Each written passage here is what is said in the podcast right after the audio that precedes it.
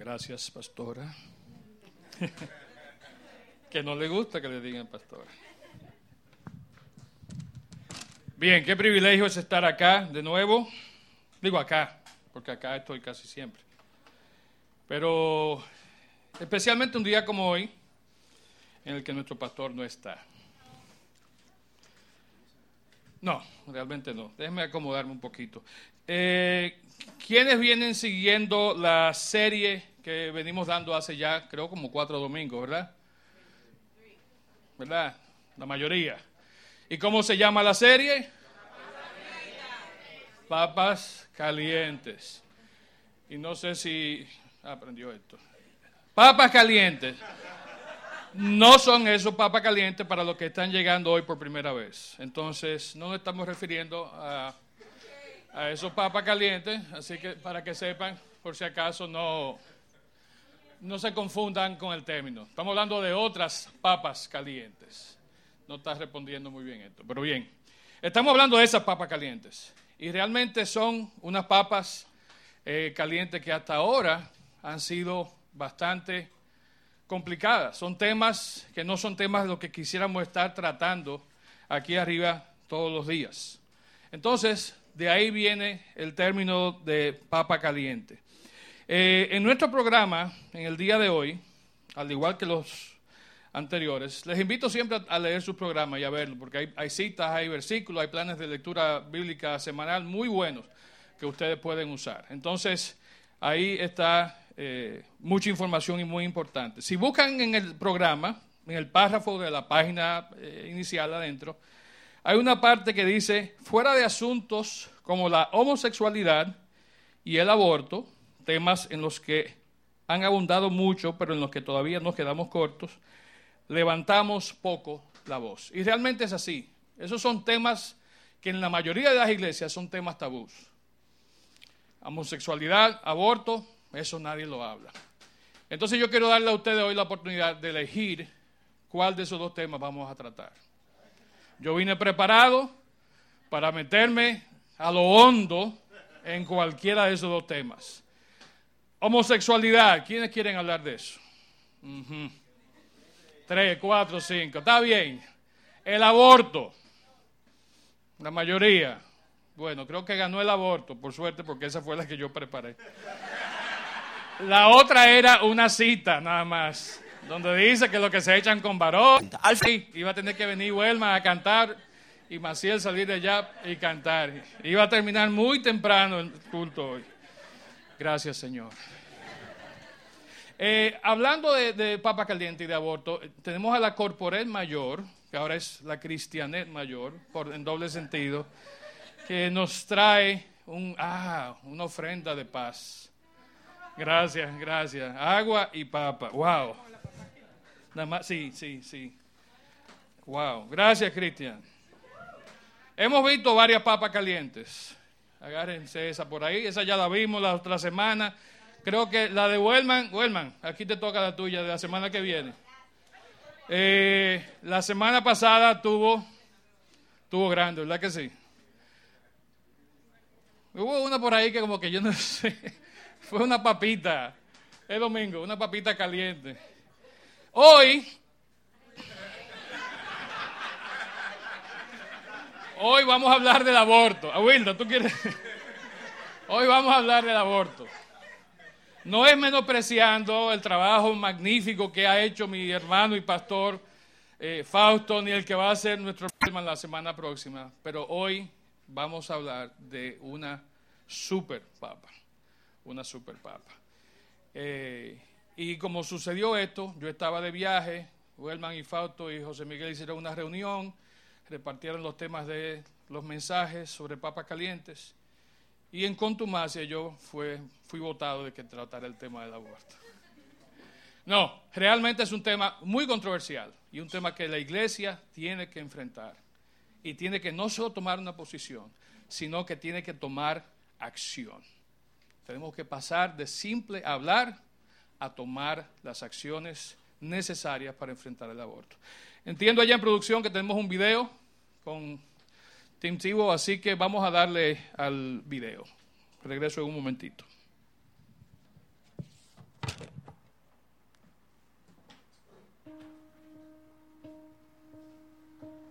Thirty seconds isn't much time in that ad to explain what happened. What would you like people to hear about your story?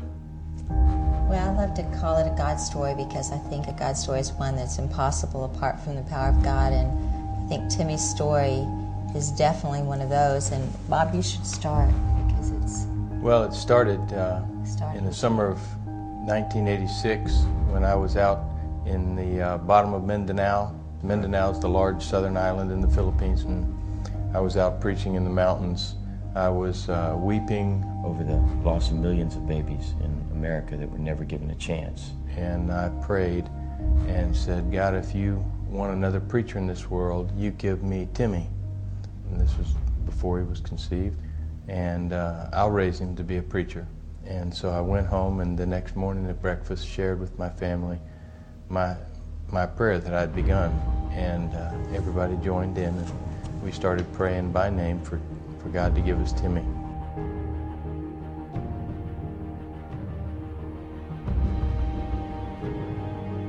I was uh, considered high risk. I was 37. Um, we lived in an area that didn't have great medical care at the time, and we had four healthy children. And so people questioned us, um, and yet we really believed that we needed to pray for Timmy. And so I did conceive, and we were very excited that I became pregnant with Timmy, and we uh, went to see the doctor there in the town that we lived in. Uh, she said it wasn't a baby at all, he was a mass of fetal tissue, and that I needed to abort him immediately if I were going to save my life.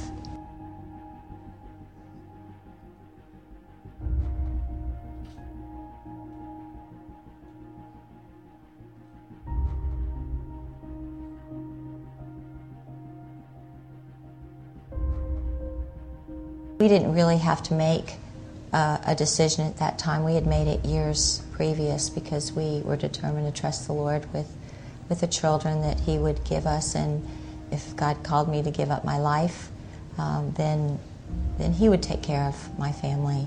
And so we just trusted Him, and I didn't have any more medical care at that time or any time until we moved to Manila, uh, the capital of the Philippines, at the very end of my pregnancy. And God did so many things along the way. I continued to think that I would lose him almost on a, on a daily basis um, because I had such a difficult pregnancy. And yet, um, we had a peace at the same time. So we were experiencing physical problems, but we had God's peace. And many people were praying for us, uh, many people in the States. And I can remember one time when I'd been given some medicine to take for amoeba, and uh, I had taken one pill. I was reading with my oldest daughter the book of Timothy, um, where we chose the name for our Timothy. And I just felt compelled that I needed to go and read about the medicine. And when I did, I realized that it, it said on the label could cause severe birth defects. And so I threw it away and, and had to deal with those physical issues as well. And yet I saw that as another uh, sign from the hand of God that He was protecting Timmy in the womb, gave us the wisdom. And uh, God did spare Timmy. Time after time, I thought that I had lost him, and then only to discover I continued to be pregnant. So God was very gracious, and he was delivered in a Manila hospital. And I was somewhat malnourished, but he's made up for it in time. so, um, and when the doctor delivered him, Bob, you were right there. There was a great big uh, clump of blood, blood that came out uh, where the uh, placenta wasn't properly attached, basically for the whole nine months and completely. And so, uh, you know, it was a miracle baby. Absolutely. And, and also, Timmy was healthy. he was healthy. And we were just so grateful, and we have reminded him countless times that te prometió. he spared him in the womb, and he spared him since. Spared him laying on the field there at the University of Kentucky, and um, he's spared him for a reason. Of course, we tell that to our other children too, because God has a plan for each of them. Sure. But I think that has marked Timmy's life. He is very aware of his beginnings and how God did spare him in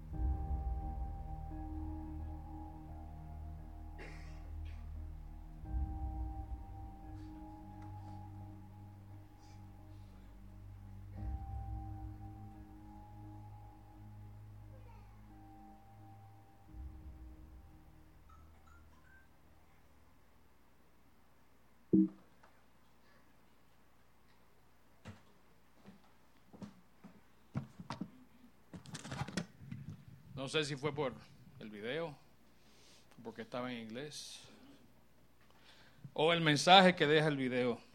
Comentaba con Wellman ahí mientras corría el video que él no solo fue un futbolista eh, súper exitoso, Tim Tebow, sino que también ahora está jugando béisbol. Y esta semana acaba de dar un su, su cuánto? Cuarto honrón esta semana. Entonces fíjense como una persona que se destaca en un deporte, se destaca en otro, pero eso no es lo que a él lo mantiene siguiendo su vida. Es saber su historia, esa historia, de dónde él vino, cómo fue el milagro de su nacimiento, viendo la fe y el coraje que tuvieron sus padres de no terminar por múltiples razones un embarazo difícil a los 37. Y miren quién es Tim Tebow. Y miren el testimonio que él ha dado por tantos años. Y ha sido criticado, ha sido vituperado, ha sido ofendido dentro y fuera del campo de juego. Pero él sigue adelante, él sigue adelante. Como hay tantas veces que se menciona, ¿qué hubiera pasado si ese niño, esa criatura, que tenía todas las probabilidades de no nacer o nacer con muchísimos defectos, no hubiera sido permitida que continuara su vida? No hubiéramos tenido un Tim No hubiéramos tenido, como dice un escrito por ahí, a un Einstein o a muchísimas otras personas que, cuyos padres, por una razón u otra, consideraron terminar la vida de ellos. Vamos a hablar del aborto esta mañana. Vamos a hablar del aborto. Y es un tema difícil. Es un tema que pocos queremos escuchar, pocos queremos tener que manejar o tener que discutir en foros públicos. Sin embargo, vemos que hay muchos que están dispuestos a, día tras día, si es necesario, acampar, manifestarse en las calles, tanto a favor como en contra del aborto. ¿Y qué hace la iglesia? Vamos a ver algunas de las cosas que ha hecho o que ha dicho más, más bien la iglesia. Pero vamos a ver cuál es nuestra responsabilidad como iglesia, como el círculo frente a este tema del aborto. Si preguntara aquí la definición de aborto, yo sé que habría quizá una definición por cada persona que está aquí. Cada uno entendemos, vemos, analizamos el aborto de una forma diferente. Así que voy a dar algunas definiciones que son comúnmente aceptadas y usted verá si la suya se alinea o no con estas definiciones. Una definición sencilla de aborto es la siguiente. La terminación de un embarazo antes de que el feto pueda vivir de forma independiente fuera de la madre. ¿La aceptamos esa? Esa es una definición válida de aborto. Terminar el embarazo antes de que el feto sea viable fuera de su madre, fuera del vientre de la madre. Los médicos, que están por aquí algunos, eh, han puesto una definición un poquito más complicada. Dice, la interrupción provocada o natural de la gestación cuando el feto tiene menos de 20 semanas o, menos, o pesa menos de 500 gramos. Si se produce durante las primeras 12 semanas, se habla de un aborto precoz. Si se produce de la semana 13 a la 20, se habla de un aborto eh, tardío. ¿Cierto, doctora? Gracias. La causa del aborto natural, el natural, el que sea natural, puede ser fetal, el mismo feto tiene problemas, el mismo termina ese proceso, o pueden ser maternas, una situación en la madre, que por causa natural también el cuerpo elimine, rechace. Eh, está el caso de embarazos ectópicos, está el caso de, en el caso del feto, que es una mola deforme. todas esas cosas son causantes del, aborto. Entonces, eh, el aborto, como vimos, puede ser espontáneo y natural o puede ser provocado, puede ser inducido. La palabra aborto viene de un término latín que es abortus, que a su vez se, deriva de otro término que es ab orior. El término orior es el término de crecer, nacer, existir. Entonces, el ab orior abortus o aborto es el terminar con la existencia, el no permitir ser. Y quiero dar todas esas definiciones para que nos pongamos en un marco de referencia mental sobre qué es realmente el aborto, cómo se ocasiona y cómo ocurre. La Organización Mundial de la Salud, que regula un montón de, cosas ¿no? en cuanto a materia de salud, dicen que hay un aborto seguro y hay un aborto inseguro. ¿Verdad? El seguro es, bueno, eh, vamos a hacer un aborto, vamos a cortar aquí, vamos a hacer aquí, vamos a rajar aquí, vamos a... ¿Verdad? Ese es el seguro. Un procedimiento establecido con hora, fecha, lugar, toda la ley. Y dicen que está el inseguro, que es el que una persona, mujer, se busca una clínica de mala muerte en un lugar que es antihigiénico y va y hace que maten, básicamente, extraigan a la criatura de manera insegura, con pocas, si acaso alguna, medida de sanitización o seguridad. La eliminación, entonces, del feto, del embrión, el aborto, es un tema que ha estado sobre el tapete no aquí en el país, no a nivel mundial, sino, bueno, a nivel mundial obviamente, pero no ahora, sino que es un tema desde siempre. Desde la temprana existencia del cristianismo ya habían escritores hablando en contra del aborto o hablando sobre el aborto. Y ni siquiera eso. Vamos a ver más adelante que la misma palabra, desde el principio hasta el final, toca el tema del aborto. El aborto cuando he provocado siempre ha sido una herida, siempre ha sido una herida para la persona, para la familia, para el país, para la comunidad, porque es un tema difícil. Y yo sé que si tomo aquí un, censo, claro, en privado, va a haber personas que van a tener una opinión favorable y van a dar razones por las cuales es posible abortar. No solamente médicas o clínicas, sino razones personales, razones de su propia elección. Entonces es un tema difícil. Mi misión esta mañana, si Dios nos ayuda y nos guía, es establecer nuestra posición como iglesia, como la iglesia en sentido general y también nuestra posición en sentido individual. La iglesia en nuestro país se ha estado manifestando por años eh, en contra del aborto ha dado todas las razones por las cuales no se debe abortar. De hecho, hace, unos meses atrás, la conferencia del Episcopado Dominicano, que es la, cúpula de la Iglesia Católica, eh, escribió esto, dice, en esta sociedad capitalista, donde lo que cuenta para mucha gente es solo el tener, el consumismo y la vida fácil, las élites de ciertos países ricos, dueños de grandes laboratorios y fábricas de armas mortales, bajo el pretexto de superpoblación mundial, con el apoyo de organismos internacionales de prestigio, se han inventado la ideología de género. Se han inventado, dice, cuyo propósito es eh, destruir la familia. Se han inventado el promover el libertinaje sexual. Se han inventado el libertinaje sexual precisamente en adolescentes y jóvenes, se han inventado y promueven el homosexualismo, el lesbianismo y, en gran medida, el aborto. La iglesia toma una posición donde dice que esto es parte de una agenda mayor, no es simplemente algo entre facciones en un país, es algo que viene y tiene un trasfondo global, multinacional, por empresas, por élites mundiales que manejan ciertos aspectos para ir minando lo que la Biblia nos enseña es la familia como Dios la diseñó y como Dios la concibió. Está difícil la cosa. Pensamos en los lugares peligrosos que hay en el mundo hoy en día. Pensamos en Siria, ¿verdad? Siria es un lugar peligroso.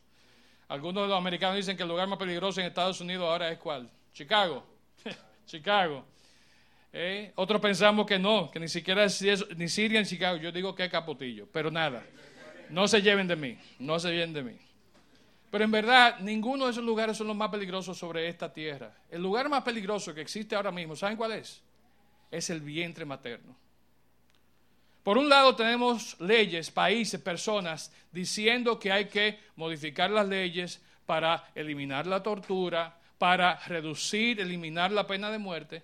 Pero ¿qué hacen los que abortan con el feto, con la criatura que está en el vientre materno? Es tortura y es pena de muerte. Entonces, ¿a quién le creo? Se nos va el tiempo hablando hacia afuera, hacia arriba, hacia los lados, pero hacia adentro nos olvidamos de que ahí ocurre la tortura y ahí estamos penalizando con la muerte a alguien que por demás es indefenso. Está fuerte. Está bien fuerte. Entonces, eso es el aborto. Así podemos definir el aborto. Así vemos algunos ángulos del aborto. Y no sé, si le estoy ofendiendo, hermano, amigo que está aquí, lo siento mucho. Pero vamos a hablar a calzón quitado, como dicen, del tema del aborto y sobre todo de lo que dice la palabra de Dios. En nuestro país, en la República Dominicana, hay un historial de más de, voy a decir, 20 años en la historia moderna reciente sobre el tema del aborto. La República Dominicana es uno de tan solo ocho países a nivel mundial que todavía siguen, en la última eh, eh, iteración del Código Penal, siguen penalizando el aborto como un asesinato. Solo ocho países en el mundo. Uno de esos países es el Vaticano, Ciudad Vaticano, no el país Vaticano. Hay otros más en América Latina, en Europa, en Asia eh, del Sur. Pero solo ocho países de más de, ¿cuántos son? Ciento y pico, casi 200 países. Nosotros hemos mantenido una lucha constante como país, como pueblo, como personas dominicanas en cuanto al aborto. De hecho, en el Código Penal original que se escribió en el 1844, 884, 40 años apenas después de nuestra independencia, el tema del aborto es tratado de frente, es tratado de manera directa y frontal. Y miren cómo dice, el que por medio de alimentos, brebajes, medicamentos, sondeos, tratamiento de otro modo cualquiera causare o cooperare directamente a causar el aborto de una mujer embarazada, aun cuando ésta consienta en él, será castigado con la pena de reclusión. Dice más adelante, creo que estoy, está anotado. Ayúdame ya, Mafla, con la próxima, porfa.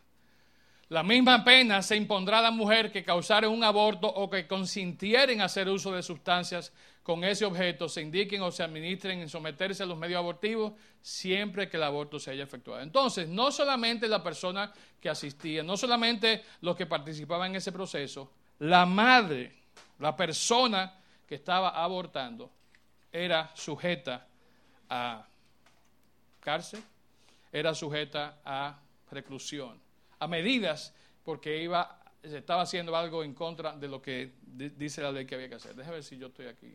Ok. A ver si funciona. Bien. Entonces, nuestro país, en historia reciente, no voy a pasar mucho tiempo en eso, desde el 97 hasta ahora ha habido varias, eh, varios momentos en la historia, varios presidentes, especialmente los que están ahora en el partido gobernante, el partido de gobierno, que han enfrentado el tema del aborto. El primero, en el 97, el presidente Leonel Fernández creó unos, eh, eh, unas comisiones, digamos, para revisar el Código Penal y Civil. Parte de esa revisión era el tema del aborto. De hecho, el centro de esa revisión era el tema del aborto. Las cosas comenzaron, se cambiaron, se modificaron, el sector pro vida de la Iglesia Católica, Iglesia Evangélica tuvieron su posición, el sector pro opción de un grupo de coalición de, madres, de, feministas, el Colegio Médico Dominicano tomaron otra posición. Interesantemente, hubo un sector que no tomó ni una posición ni la otra, ni a favor, ni pro vida, ni pro opción. Un sector compuesto por la Asociación Nacional de Clínicas Privadas, y me disculpan los que trabajen en alguna clínica, tengan algún familiar o tengan propiedad de alguna clínica, dijo lo siguiente, deben eliminarse del Código Penal todas las sanciones al aborto, convirtiéndolo en un acto legal para toda mujer que desee someterse a la práctica del mismo, sin importar las razones o el tiempo transcurrido del embarazo. O sea que si llegaba el mes nueve, ocho y medio, no sé cuántas semanas son eso, ¿verdad? Treinta y tantas, ¿verdad? Según lo que decía la Asociación de Clínica Privada, dele para abajo, mi hermana, y venga a mi clínica a hacerlo. Así que yo lo leo. No sé cómo ustedes lo leen, pero así como yo lo leo. No es que no, vamos a defender la vida hasta la última consecuencia, no, vamos a evaluar cuáles son las... No, no, dele para allá y venga y lo hace aquí en mi clínica. Como dice Edra, hay un 2 por 1 un descuento. Se fíjense qué controversial, qué tan difícil ha sido este tema de manera histórica. El artículo 37, entonces, de la Constitución del 2010, ¿ustedes recuerdan esa revisión que se hizo en el 2010? el tema no fue el aborto, eh, fue una cuestión de, no sé, había algo como una reelección, no me acuerdo bien qué era. Pero el, el asunto es que se aprovechó y en esa eh, iteración de la revisión de la Constitución se introdujo, la Iglesia se preocupó y logró que se introdujera ese artículo, el derecho a la vida, artículo 37. El derecho a la vida es inviolable desde la concepción hasta la muerte. No podrá establecerse, pronunciarse ni aplicarse en ningún caso, en ningún caso, la pena de muerte. Tan sencillo como eso. Aplica para los adultos que ya están fuera del vientre hace muchísimos años, como yo, y aplica para el embrión, para el feto, para la criatura, el bebé que está en proceso de gestación. Y sobre ese artículo, entonces, la iglesia, los provida, han seguido, o hemos seguido, trabajando el tema del aborto. Siempre que hay un cambio una modificación el código, nos vamos atrás. No voy a leer eh, todo lo demás que tenía aquí de las distintas oportunidades en diciembre del 2014, luego recientemente, luego lo que pasó con el Código Penal cuando se revisó en el, en el 2014, el presidente lo vetó diciendo que no, que había que incluir, óigame, un arroz con mango. Perdón, eh, Dominic, que tú estás traduciendo. Y el arroz con mango no traduce bien al inglés. Pero puede decir mishmash o algo así.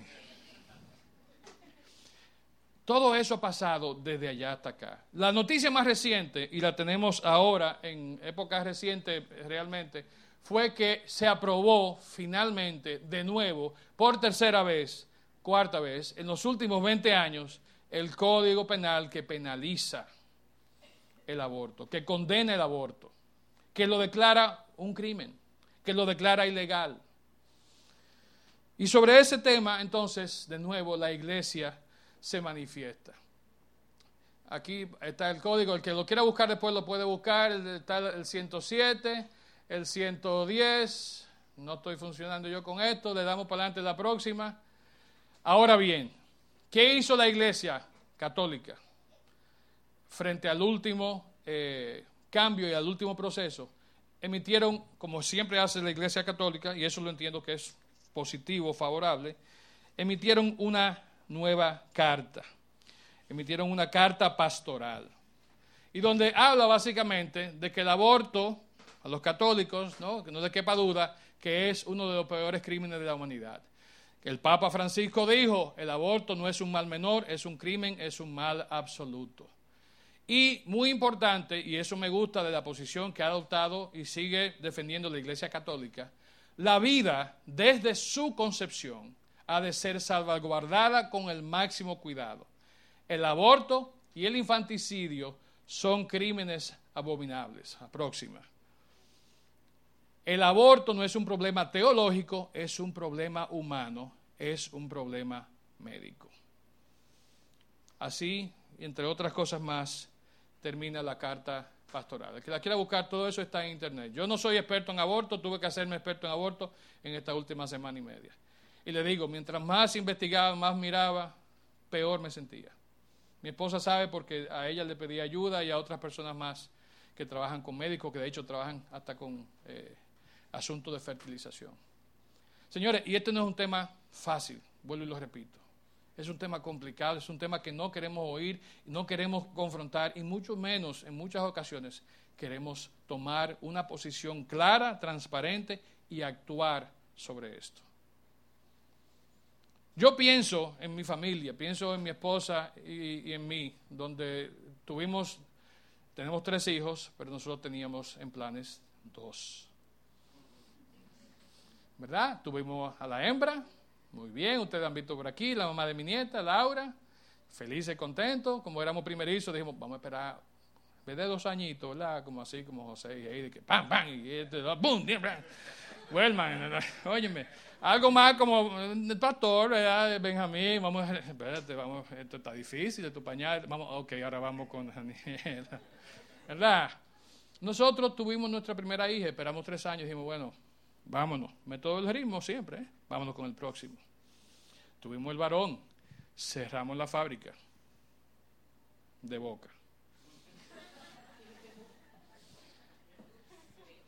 31 de diciembre. Mil, ¿Qué año fue, mi amor? 1990. Nos invitaron a, casa de mi padre, creo, algo así, y no sé, yo no veo mucho eh, ponche, como el pastor. Parece que se me fue el ponche a la cabeza. Llegamos un poquito tarde a la casa. No hago más historia, estamos entre adultos, ¿verdad? Los niños se fueron ya. Entonces, con el ponche, 31 de diciembre, año nuevo. La casa sola, ella sola, yo solo. El frío, ¿verdad? Espíritu navideño.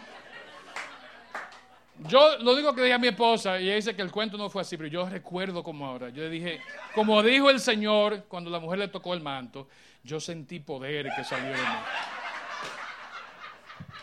¿Eh? Y le dije, estás embarazada. A los nueve meses nació Gabriela. Nuestra querida Gabriela. ¿Verdad? Uno se planifica, uno piensa, uno dice, vamos a tener una familia así. Pero ni siquiera nosotros, planificados y todo, podemos controlarlo. ¿Por qué? Porque eso lo controla Dios. Eso lo hace Dios. Dios tiene un plan y propósito. Ustedes lo escucharon en el video. Oiga, un tiguerito que estaba, nació fue un pegote de sangre. Miren quién es Tentivo, qué ha sido Tentivo y qué va a ser Tentivo. Hay que seguirlo de, cerca, porque él no ha terminado. Y ha sido de testimonio, ha sido de luz para muchas personas. Entonces hay un plan, Dios tiene un plan. Dios permite, como vimos aquí, la Iglesia Católica así lo defiende, desde la concepción, la criatura que va a nacer. Ayúdenme allá con la próxima. Salió el código, lo aprobaron la Cámara de Diputados como por tercera vez o cuarta vez en 20 años, y tan pronto se aprueba, ¿qué pasa? El presidente dice, espérate, y no el presidente, la gente. Miren cómo dice ahí, yo soy la que, ¿qué dice ahí? paro. Yo soy la que... Y esa es la posición de muchas. Como yo soy la que paro, yo soy la que decido. Tanto a favor como en contra del aborto. No sé, Eric, si soy yo que estoy, eh, lo tengo apagado, yo creo que lo prendí o no sé, pero ayúdeme ahí, por favor, y disculpa. Entonces, esa es la posición que se toma. Yo soy la que paro, yo soy la que decido. A mí nadie me venga con cuentos. ¿Verdad? Y eso fue esta semana, eso fue el 26 de junio, esta semana que pasó. A pocos días de haberse aprobado el código. Ya la gente de una vez están como esperando. ¿Qué va a decir? ¿Qué va a decir? Vamos a tener plan B y plan A. Si dicen esto, hacemos esto. Si dicen esto, hacemos lo otro. Óigame. Próximo, miren esto. El aborto amenaza la manzana de discordia. Me gusta el pana que está abajo con un letrero que dice, es mi cuerpo, es mi decisión. No sé si él pare o no, pero él está apoyando. Él está apoyando. Y eso es importante que apoyemos, ¿verdad? Pero quizás no así, panita, quizás no así. La próxima, por favor. Sí, pasen esa, la próxima. Sin embargo, así como hay personas que salen a la calle a manifestarse, hay personas con criterio en nuestra Cámara de Diputados, en, nuestra, en nuestro Senado, que toman posiciones claras y definidas y entienden cómo se debe defender el tema del aborto. Y de nuevo, sé que estoy pisando aquí sobre, como dicen, sobre eggshells, sobre cáscara de huevo, ¿verdad? Es delicado el asunto. Ok, ¿funciona o no? A ver si le doy. Ok, perfecto, gracias. Y así es el punto, ¿no? Las cosas son delicadas. Estamos caminando sobre, sobre vidrios, ¿verdad? Pero hay que, hay que hablarlo. Y ustedes me, me disculpan si estoy ofendiendo a uno o si no lo estoy ofendiendo, pero hay que decir lo que dice la palabra de Dios. Vamos a ver rápidamente entonces lo que dice la palabra de Dios. Antes de eso, quiero definir brevemente cuándo inicia la vida humana. Y no sé qué ustedes piensan, pero yo creo firmemente que la vida humana comienza como esa noche del 30 de diciembre del 1990, cuando yo sentí poder que salió de mí, ¿verdad? Ahí comenzó la vida de mi hija Gabriela. Fue mi convicción, fue nuestra convicción.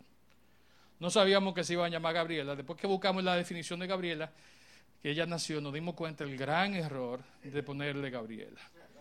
El nombre es pesado, es pesado. Bueno, ¿cuándo inicia la vida humana? La vida humana inicia, según los científicos, según los estudiosos, inicia en el momento en que el espermatozoide fecunda el óvulo. Dijo el experto doctor, el que de hecho eh, descubrió el, asunto genético del síndrome de Down, doctor eh, Lejeune, Jerome Lejeune, dijo que en ese momento el esperma eh, fecunda el óvulo y ahí en ese momento llega sangre, llega el ADN, llega el espíritu, llega el alma. Un científico, experto en su área. Esa es la posición que él tomó. Dijo otro doctor, el doctor Carlson, que ya a las pocas semanas, si acaso dos o tres semanas de la concepción, ya el embrión tiene más de 250 rasgos de todos los sistemas, del nervioso, de- de- de- del corporal, todo está ya definido en menor escala en esa cosita que parece un maní, si acaso un camaroncito. Entonces, la vida humana, científicamente, comienza en el momento de la concepción. No voy a dar toda la historia de cómo ocurrió ese proceso, pero es así, ¿no? Hubo un debate de unos embriones que una pareja que se estaba divorciando tenían frisados, tenían siete, y uno decía que no, que había que destruirlo porque eso no era nada, y el otro decía que sí, que había que guardarlo porque ya habían sido fecundados. Y de ahí vino la consulta a este experto. Y esa fue la definición que él dijo. La vida comienza en ese momento. Ahora bien, ahora bien, ¿qué piensan ustedes? ¿Qué piensa la madre que tiene dentro de sí esa criatura? ¿Es o no es algo vivo dentro de mí? ¿Es o no es algo que puede llegar a ser, como yo una vez lo fui, nacer y ser un ser humano productivo que aporte en, en el mundo? Ayer estábamos mi esposa y yo en la graduación de una guardería infantil en eh, San Felipe Villamella. Eh, los invito al que se, le guste bregar con niños y que le guste ver ese tipo de cosas. Ahí hay 300 niños de todos los, bueno, de eh, trato medio, medio bajo, pobre, que llegan a esa guardería. ¿no? Y ahí reciben de todo, educación, de todo. Ayer se graduaron 61 niñitos de preprimario, de kinder, ¿no? Pasan a primero ahora el sistema de escuelas públicas. Lo interesante es que hay 300 niños en esa guardería y en la lista de espera para entrar a la guardería hay 400. Y de esos 400, como 100 de ellos, ¿saben qué son? No son niñitos recién nacidos, no son niñitos que están eh, con un año para entrar eh, o dos años para entrar en un curso intermedio. Son niños que están registrados con solamente sus apellidos pa- pa- paternos y maternos. Niño, qué sé yo, en el caso nuestro, niño Gómez Soto. ¿Por qué no le tienen el nombre? ¿Saben por qué? Porque más de, esos, más de 100 ni- de esos niños están todavía ahí adentro.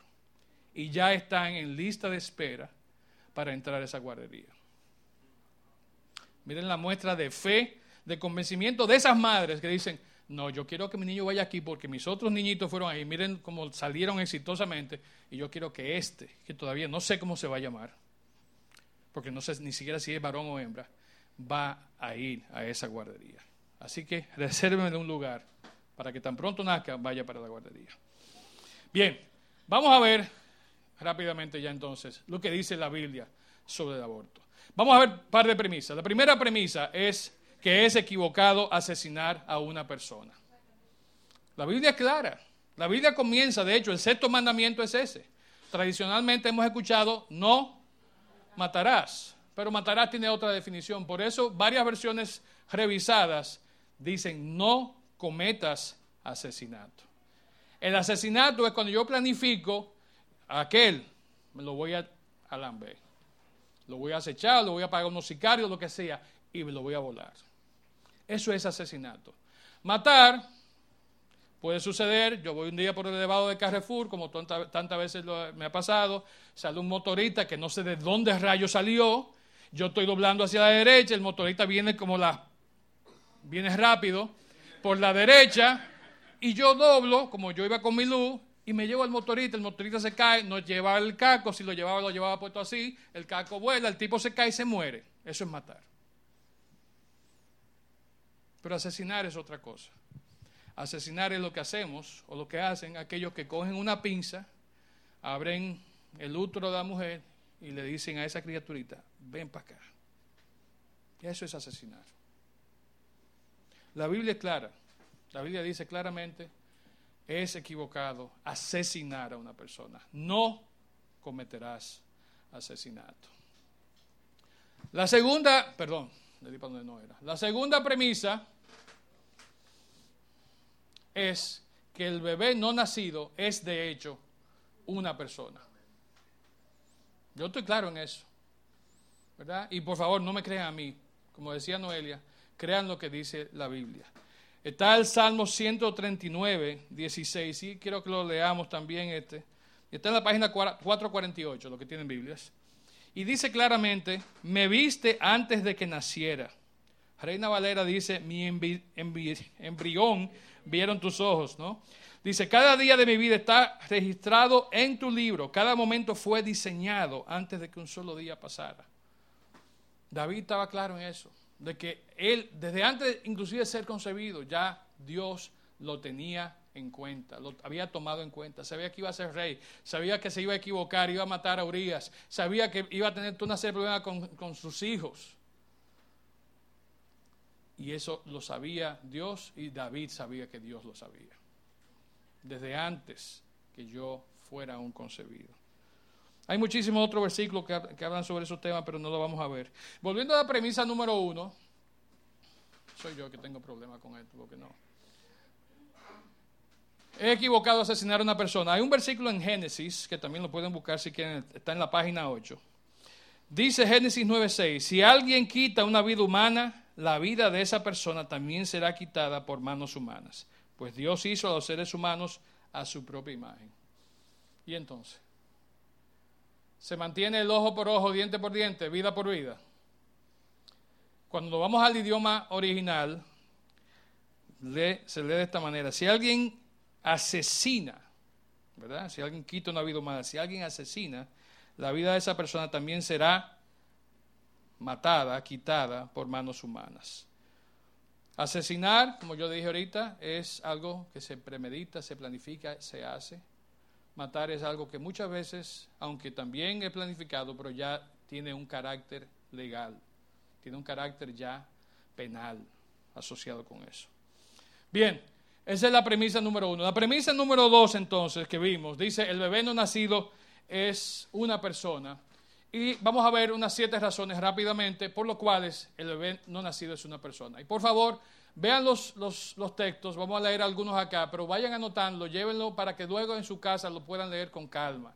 Y los tengan también, eh, claro, va a estar la prédica eh, publicada, pero lo tengan también para defender su posición en algún momento que sea necesario. Lo primero es, ese, ese bebé no nacido tiene y posee una serie de atributos personales.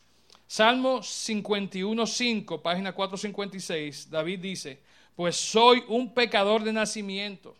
Así es, desde el momento en que me concibió mi madre. David estaba claro, como dijimos ahorita. Él sabe que desde ese momento él ya venía arrastrando el pecado original heredado de Adán y Eva. Estaba claro, estaba claro con eso los segundos versículos que están ahí, Lucas 1.41 al 44, página 8.15, dice, al escuchar el saludo de María, el bebé de Elizabeth saltó en su vientre y Elizabeth se llenó del Espíritu Santo. Elizabeth dio un grito de alegría y le exclamó a María, Dios te ha bendecido más que a todas las mujeres y tu hijo es bendito. ¿Por qué tengo este honor de que la madre de mi Señor venga a visitarme? Cuando escuché tu saludo, el bebé saltó de alegría en mi vientre, porque tan pronto como llegó la voz de tu salutación, a mis oídos, la criatura saltó de alegría en mi vientre. Lucas 1.57 dice, cuando se cumplió el tiempo para que naciera el bebé, Elizabeth dio a luz a su hijo varón. Elizabeth era prima de María y era la mamá de Juan el Bautista. Lucas 2.16, cuando hablan de Jesús naciendo, del nacimiento de Jesús, José y María, y se encontraron a María y a José y allí estaba el niño acostado en el pesebre. Entonces, todas esas palabras que ustedes vieron resaltadas ahí es una y la misma palabra en el, idioma griego original que se usa en estos pasajes. Es la palabra brefos. Se usa indistintamente para bebé, para criatura, para hijo, para niño. Criatura, bebé antes de nacer, como vimos que lo decía Elizabeth a María, y aquí, como lo vemos en los versículos siguientes, tanto, perdón, le di para adelante yo. ¿Qué está pasando aquí? Démenle para atrás, jóvenes. Ahí una más. Ok. Y también lo vemos aquí en Lucas 2.16, cuando habla del niño que ya había nacido y estaba acostado. Entonces, es la misma palabra, es el mismo concepto. No hace la Biblia distinción entre el bebé, el niño, la criatura, el hijo, antes, mientras está en la barriga o después que ha nacido. Para los fines divinos es lo mismo. El bebé es bebé tan pronto ha sido concebido.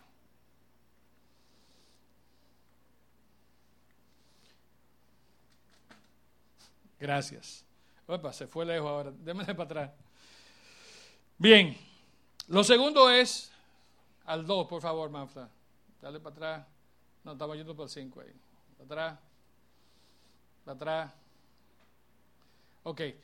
Lo segundo es que ese bebé, esa criatura, desde su interior hasta el exterior, es descrito con pronombres personales. Y estos pasajes también son bien importantes. Jeremías 1.5, página 597, dice, te conocía aún antes de haberte formado en el vientre de tu madre, antes de que nacieras, te aparté y te nombré mi profeta a las naciones. Óigame, ni siquiera en el momento de la concepción, como vimos ahorita, ya desde antes Dios conoce, sabe y nombra y asigna. Isaías 7:14 dice, muy bien, el Señor mismo le dará la señal, miren, la Virgen concebirá un niño, dará a luz un hijo y lo llamarán Emanuel. Entonces, ya estaba predestinado en el caso de Jesús su nacimiento desde antes de la concepción. Jesús, próximo al 3, era un bebé desde la concepción misma. Y lo pueden buscar el pasaje, no lo vamos a leer ahí en Mateo eh, 1, 20 y 21, porque sabemos que ya, como vimos ahora mismo, ya había sido predicho, ya había sido profetizado de que Jesús iba a ser un bebé desde el momento de su concepción. Lo interesante también, y lo vimos en la definición y la palabra brefos, es que los no nacidos también son llamados hijos. Y vimos, como decía Elizabeth, el hijo que llevo en mi vientre, el bebé, la criatura, ¿no? el niño que llevo en mi vientre, dio un salto de alegría cuando escuchó tu saludo, le decía su prima María. Quinto, muy importante, y esto sí quiero que lo leamos y lo entendamos con detenimiento, está en Éxodo 21, 22 al 23. Posiblemente el argumento más fuerte desde las escrituras es el hecho de que el mismo castigo es aplicable a alguien que mata o hiere a un bebé no nacido, también es aplicable ese castigo para alguien que hiere o mata a una persona, a un adulto. Éxodo 21, 22 al 23, en la página 64, dice lo siguiente. Supongamos que dos hombres pelean y durante la lucha golpean accidentalmente a una mujer embarazada y ella da luz antes de término. Si ella no sufrió más heridas, el hombre que golpeó a la mujer estará obligado a pagar la compensación que el esposo de la mujer exija y que los jueces aprueben. Golpearon a la mujer, la criatura salió, nació, no murió, ¿verdad? Entonces el esposo y los jueces deciden el castigo. Ahora bien, dice el versículo 23, pero si hay más lesiones, por ejemplo, la muerte de la criatura, el castigo debe, debe ser acorde a la gravedad del daño, vida por vida. Entonces ahí está dando al, al, bebé, a la criatura, al feto, el mismo derecho de una persona adulta. Si te matan, se decide lo que se hace por otro lado entonces. Bien. La próxima, por favor. Eh, premisa número dos, el bebé no nacido es una persona. El punto seis dice que es llamado por Dios desde antes del nacimiento. Aquí lo vimos en Isaías 49.1, lo voy a leer rápidamente. Escúchenme todos ustedes en tierras lejanas, presten atención, ustedes que están muy lejos. El, Señor me llamó, dice el mismo eh, Isaías, antes de que naciera, desde el seno de mi madre me llamó por mi nombre. Y esto es llover sobre mojado. Estamos dando vuelta, ¿verdad?, en, en los mismos temas, pero quiero que entiendan bien, que entendamos bien que el bebé es bebé, es una criatura, es un ser, tan pronto es concebido. Finalmente, el número siete, entonces, es que esa criatura, ese bebé que está en el vientre, es conocido personalmente por Dios como cualquier otra criatura. Y dice el pasaje de Salmo 139, 13 al 16, página 498, Tú creaste las delicadas partes de mi cuerpo y me entretejiste en el vientre de mi madre. No fue la mamá que hizo un proceso interno, ¿verdad?, de, de creación. Dice, tú, Dios, me creaste. Gracias por hacerme tan maravillosamente complejo. Y sabemos lo complejo que es el, cuerpo humano, el cerebro, todo lo que tenemos, ¿no? Tu fino trabajo es maravilloso, lo sé muy bien. Tú me observabas mientras iba cobrando forma en secreto. Dios sabe de que esa criatura está, de que está gestándose muchas veces antes que el papá, la mamá lo sepan. Ahora se sabe porque la prueba de orina, prueba de embarazo, no sé cuántas cosas hay. Pero aún antes de eso ya Dios sabe que esa criatura viene en camino. Mientras se entretejían mis partes en la oscuridad de la matriz, me viste antes de que naciera. Cada día de mi vida estaba registrado en tu libro. Cada momento fue diseñado antes de que un solo día pasara. Y dice Salmo 22.10, que no lo tengo acá, dice, me arrojaron en tus brazos al nacer. Desde mi nacimiento tú has sido mi Dios. Bien, ¿qué hacemos nosotros? ¿Qué podemos nosotros como iglesia eh, hacer para afectar lo que se está viviendo en nuestro país?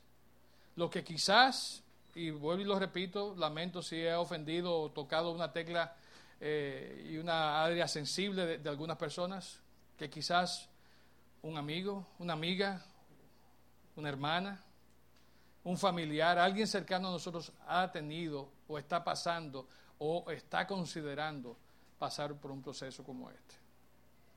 No hay una respuesta fácil, sencilla, pero sí, como acabamos de ver, hay una respuesta bíblica muy clara. Desde el momento de la concepción, desde el momento que se une el óvulo con el esperma y ocurre científicamente todo eso que dijimos hace un momentito, hay vida.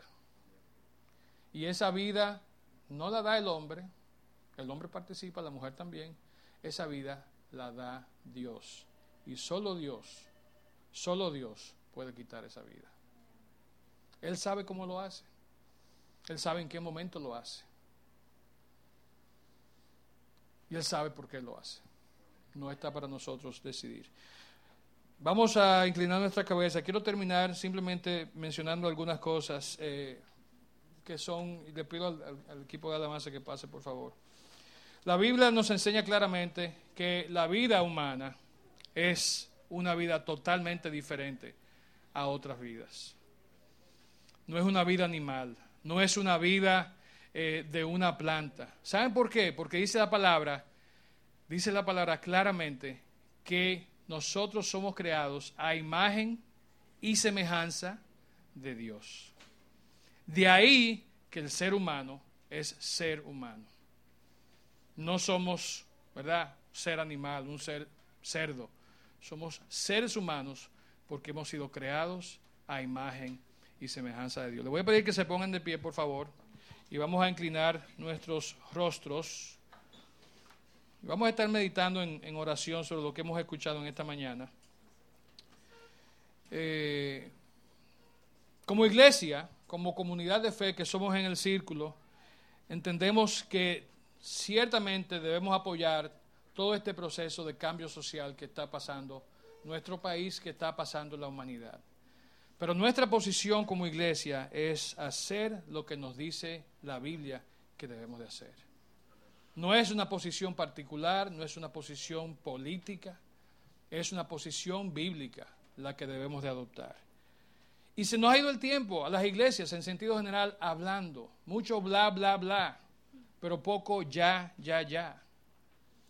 Y a eso estamos llamados, a tomar acción. ¿Qué vamos a hacer nosotros como iglesia cuando alguien en medio nuestro o de alguien que conozcamos, un familiar, quede embarazado a los 12, 13 años, quizás por incesto, como hay un caso en los periódicos en estas semanas? ¿Qué vamos a hacer con esa persona? ¿Qué vamos a hacer con la persona que la mamá o el papá, ambos, la botan de la casa? Y le dicen, bueno, tu muchacho, tu problema. ¿Qué vamos a hacer nosotros como iglesia cuando venga una situación como esa? Se nos va a ir el tiempo hablando y haciendo cartas pastorales y haciendo manifiestos y publicándolos en los periódicos y firmado por 40 pastores de la A a la Z. O vamos nosotros como el círculo y no solamente como el círculo, sino como individuos cristianos vamos a tomar acción. Y creo que ese es el punto que debemos de pensar ahora. ¿Qué yo voy a hacer individualmente y como miembro del círculo cuando estemos de frente a una situación